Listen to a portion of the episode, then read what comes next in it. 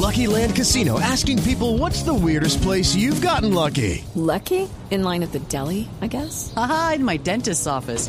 More than once, actually. Do I have to say? Yes, you do. In the car before my kids' PTA meeting. Really? Yes. Excuse me, what's the weirdest place you've gotten lucky? I never win and tell. Well, there you have it. You can get lucky anywhere playing at LuckyLandSlots.com. Play for free right now. Are you feeling lucky? No purchase necessary. Void where prohibited by law. 18 plus. Terms and conditions apply. See website for details. Saludamos a esta hora a Julio Samaniego, nuestro colega de Paraguay, porque ayer en Paraguay se presentó un hecho que nosotros ya habíamos vivido en Colombia. El que una pelota que no entró, por lo menos aquí fue como dos metros, en Paraguay fue un metro, ¿cierto? En Paraguay sí, un poquito menos. Un de poquito metro, sí. menos. El árbitro lo decidió dar como gol sin que hubiera traspuesto la raya de gol. Julio, un abrazo, buenas tardes. ¿Cómo en la historia de lo que pasó eh, con eh, Cerro Porteño y el equipo San Lorenzo?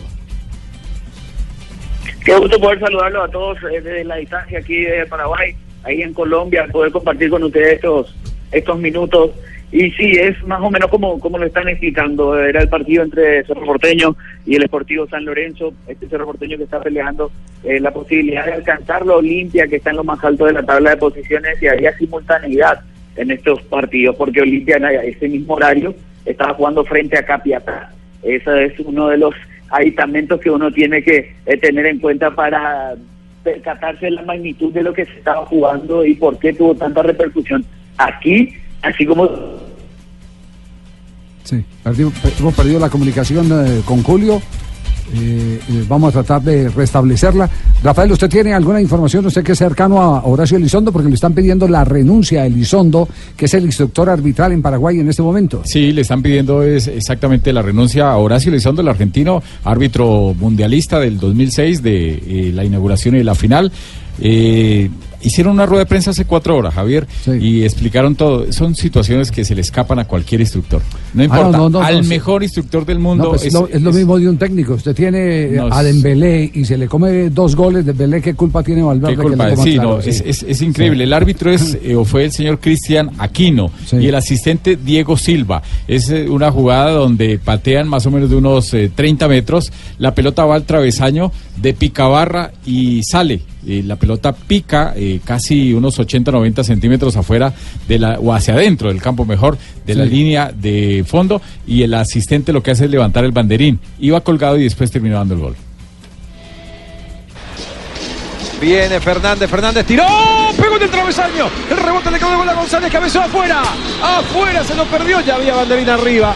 No valía el rebote, pero gol, todavía. es gol, es gol, es gol, Ah, no, gol, es gol. gol. Picó adentro, dice el asistente. Picó adentro. Gol de San Lorenzo.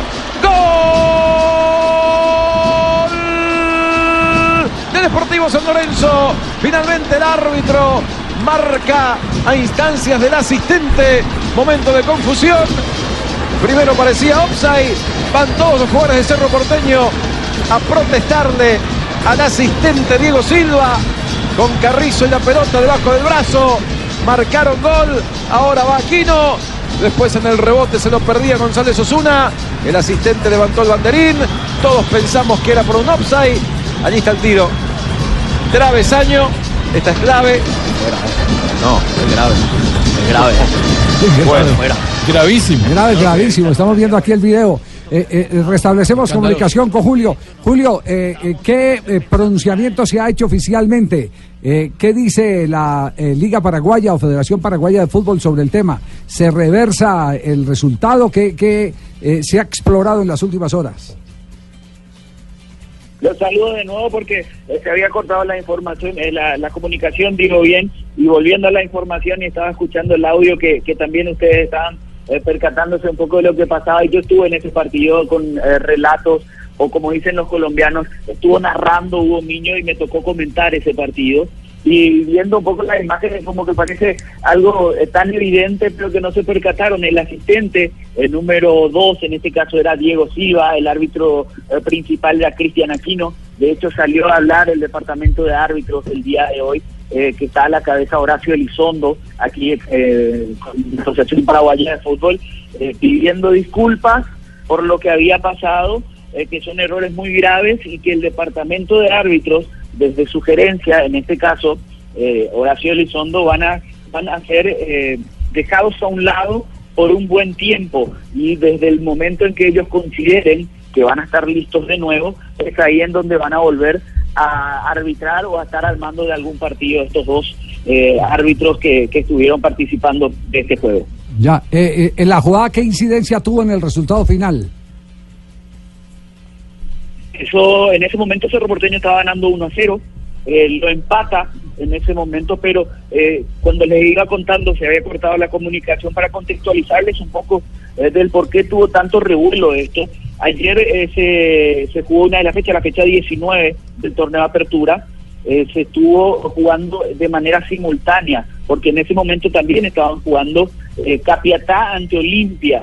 Olimpia es el puntero del campeonato, en ese momento con 43 puntos, Cerro Porteño con, con 37 puntos, hoy por hoy 44 y 38. El reglamento establece que si hay una posibilidad eh, de que uno de, los equipos contendientes están con posibilidades de campeonar, de defender o de conseguir una clasificación a un torneo internacional, eh, necesariamente tienen que eh, jugar eh, de manera simultánea. Y ayer se dio ese primer caso de que Olimpia, que está con posibilidades de ser campeón y de sacar las diferencias necesarias, entonces el Porteño es el que lo sigue y ahí es en donde se, se apeló a la simultaneidad y es por eso que, que se genera tanto revuelo. De hecho, no sé si es que iba a ser tan necesario poder eh, darle este revuelo por lo que se por lo que se está viviendo aquí en el fútbol paraguayo, pero obviamente que esto eh, es muy evidente, hasta se lo calificó aquí de bochornoso el gol que se convalidó.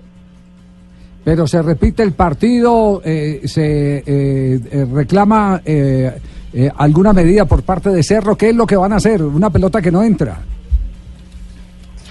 Cerro Porteño se pronunció en la mañana de hoy, eh, de, acuerdo a las expresiones de su presidente, eh, Raúl Zapac, eh, diciendo que retira su apoyo a la Asociación Paraguaya de Fútbol, que pide la renuncia, ojo con este detalle, pide la renuncia del presidente de la Asociación Paraguaya de Fútbol, Robert Harrison, el licenciado Robert Harrison, y también la renuncia del director.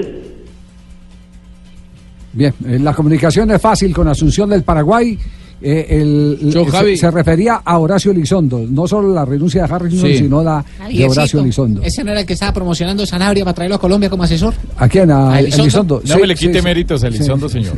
no me le quite méritos a Horacio Elizondo, que, fue de los últimos buenos árbitros que, hubo en Argentina. Yo lo que creo, yo lo que creo Pingo, lo que usted tiene que averiguar es si de pronto ese, ese Aquino que es el árbitro, es la reencarnación de Alberto Castro, el árbitro que dio aquí en un Santa Fe Pereira un gol eh, dos metros antes de que la pelota llegara, se asomara siquiera a la raya de gol. Claro, que con esa forma que está teniendo Santa Fe Millonarios de jugar, yo hasta le doy un gol así patente desde afuera del área. No, no, no. no, madre. Este, bueno, tema de escándalo entonces en este momento, acotado a Juanjo. No, que decía que me parece lo más escandaloso es que Cerro Porteño le quite el apoyo al presidente, porque Cerro Porteño es uno de los dos eh, grandes del fútbol paraguayo. Yo creo que si Cerro Porteño mantiene esa postura, es muy difícil que se pueda mantener el, poder por parte de Harrison, lo cual pone al fútbol paraguayo y a la asociación en un conflicto realmente importante. ¿eh? Sí, falta ver el trino de Chile, a ver cómo es. Ah, Dos de la tarde, 49 minutos. Estamos en Blog Deportivo y nos vamos.